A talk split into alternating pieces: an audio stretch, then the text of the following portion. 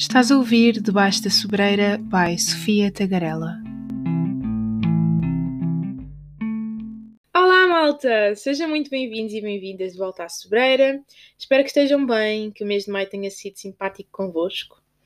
Então, o tema de hoje é direcionado a todos, como sempre, mas aposto que os como eu estão na fase da adolescência e vão gostar especialmente do que venho falar.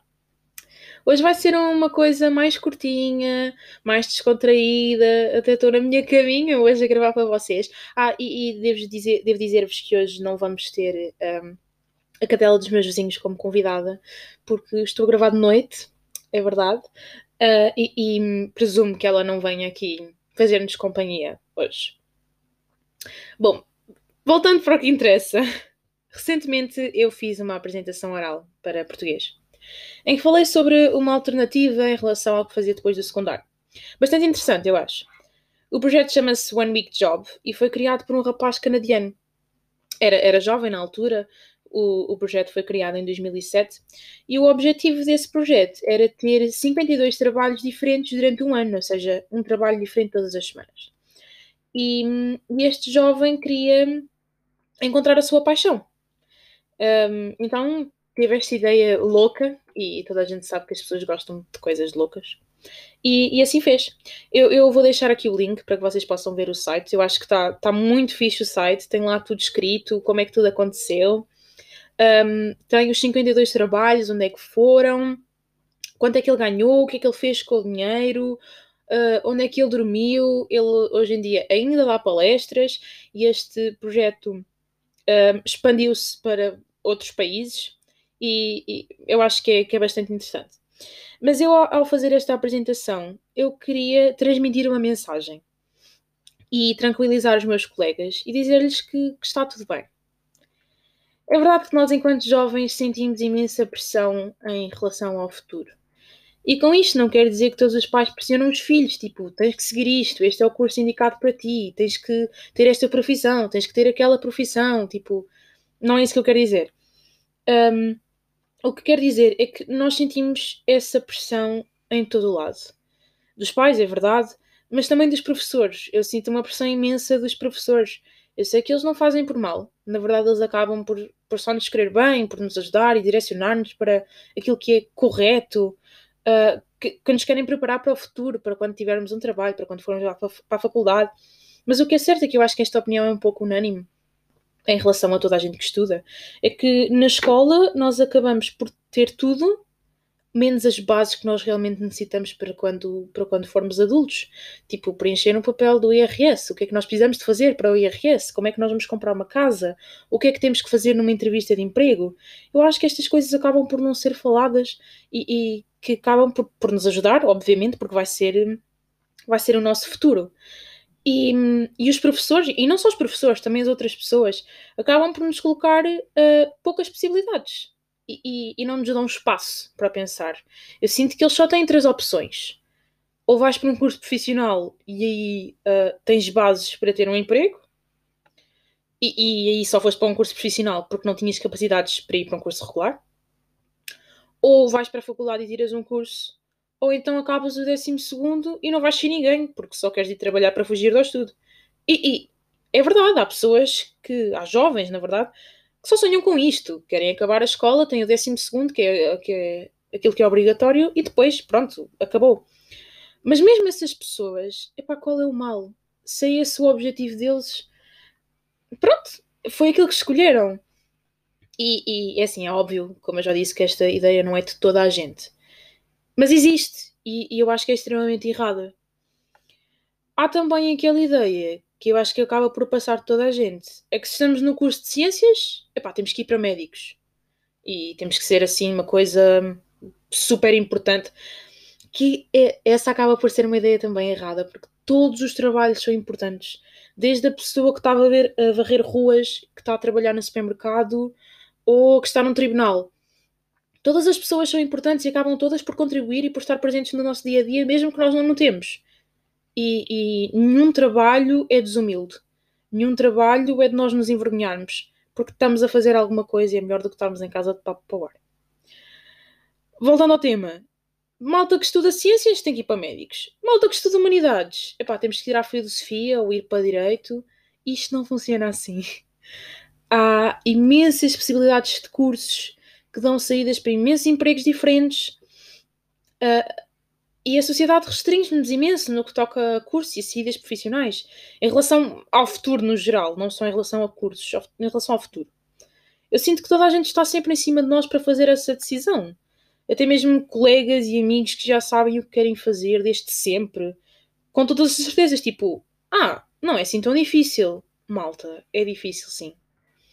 É difícil, e, e até há uns meses atrás eu era essa amiga que tinha a certeza de tudo que curso queria, em que universidade eu queria estudar, tudo, tudo planeado. Desde este momento até aos meus três filhos, meus dois cães e minha casa com jardim. E essa parte dos filhos, a casa com jardim, continua a estar programada porque é assim que eu funciono. Mas eu já tive tantas dúvidas em relação a, a cursos, a áreas. Já pensei em tanta coisa que, que, que não cabe na cabeça de ninguém. E, e já falei mesmo com os meus pais, já pensámos juntos, eles direcionam para aquilo que acham que, que eu ia gostar, o que ia ser bom para mim.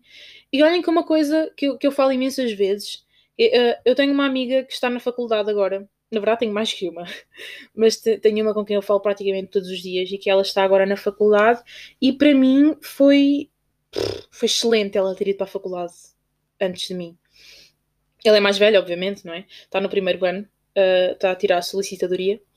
E, e é bom para, mim ela ter ido primeiro, porque digamos que eu tenho uma experiência que não é diretamente minha, mas que eu tenho o feedback de tudo, de como é que são os professores, de como é que são uh, os colegas, um, como é que vai ser cada cadeira, como é que cada, cada curso age, se vamos ter testes orais, se não, como é que tudo é que isto, como tudo isto funciona, uh, de papelada, bolsas. E para mim é excelente saber isto porque uh, fico aí, fico melhor preparada. Um, mas ainda assim eu sinto-me pressionada. E eu acho que acabo por pôr essa pressão em mim própria, porque, como dizem, já tenho idade para saber o que quero. Estou no 11 ano, tenho 17 anos, uh, sou supostamente uma pessoa informada, falamos imenso disto na escola. É verdade que sim. Mas eu não deixo de me sentir pressionada por toda a gente. Às vezes as pessoas nem o fazem por mal. Mas quando me perguntam então o que é que queres seguir? E se a minha resposta, ah, ainda não sei bem, ah, ainda estou em dúvida, a cara que a pessoa faz é muito do género, ok, não queres saber disso para nada. E não é bem assim. Eu falando no meu caso, durante imenso tempo eu quis jornalismo. Percebi que queria, se calhar, jornalismo de investigação. Mas depois eu fiz a minha seleção. Eu não queria trabalhar numa televisão, ou pelo menos não queria uh, estar à frente de uma câmara. Então é, é, é, certo, eu posso, posso fazer a parte da investigação. Mas se calhar percebi que não era bem isso que eu queria. Um, então pensei que eu queria só escrever numa redação, num jornal. Mas talvez não fosse isso. Pelo meio pensei em psicologia. Então cheguei à realização que eu queria comunicação. Algum tipo de comunicação. Mas há vários. Então qual é que eu vou escolher? Não sei. Eu até já pensei em professora de primária. Eu pensei em imensa coisa. Agora a ideia que eu tenho volta a ser comunicação. Comunicação social, talvez. O que é que vem daí? Eu não sei bem. Mas pelo menos já tenho uma direção. Mas e se eu não tivesse? E se eu não tiver? E se eu, se eu tiver dúvidas? E se vocês tiverem dúvidas? Oh malda, se assim for, está tudo bem. É isso que eu quero que vocês retirem do episódio de hoje. É que está tudo bem. Ah, Sofia, mas eu estou no 12 ano, eu não tenho tempo para pensar.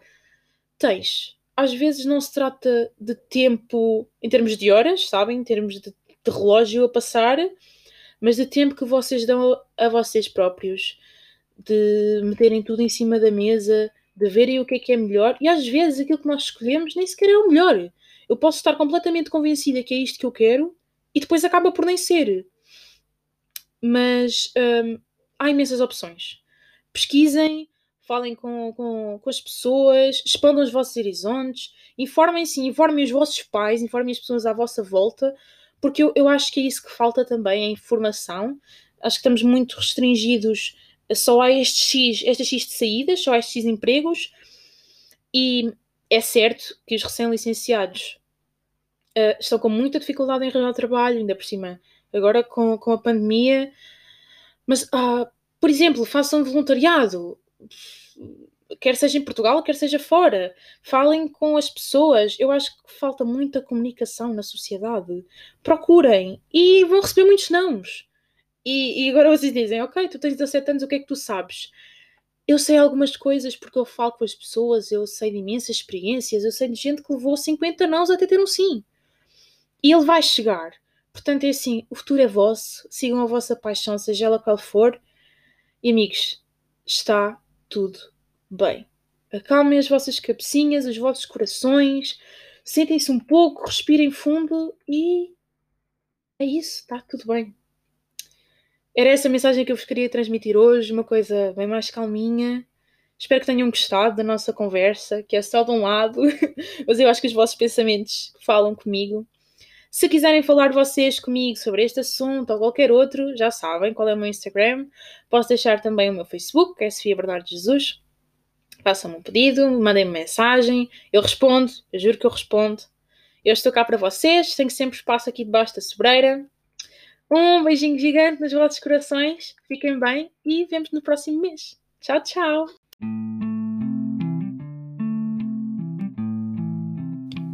Este podcast foi gravado nos estúdios do meu quarto e patrocinado pelos meus pais, que me dão um teto e me sustentam.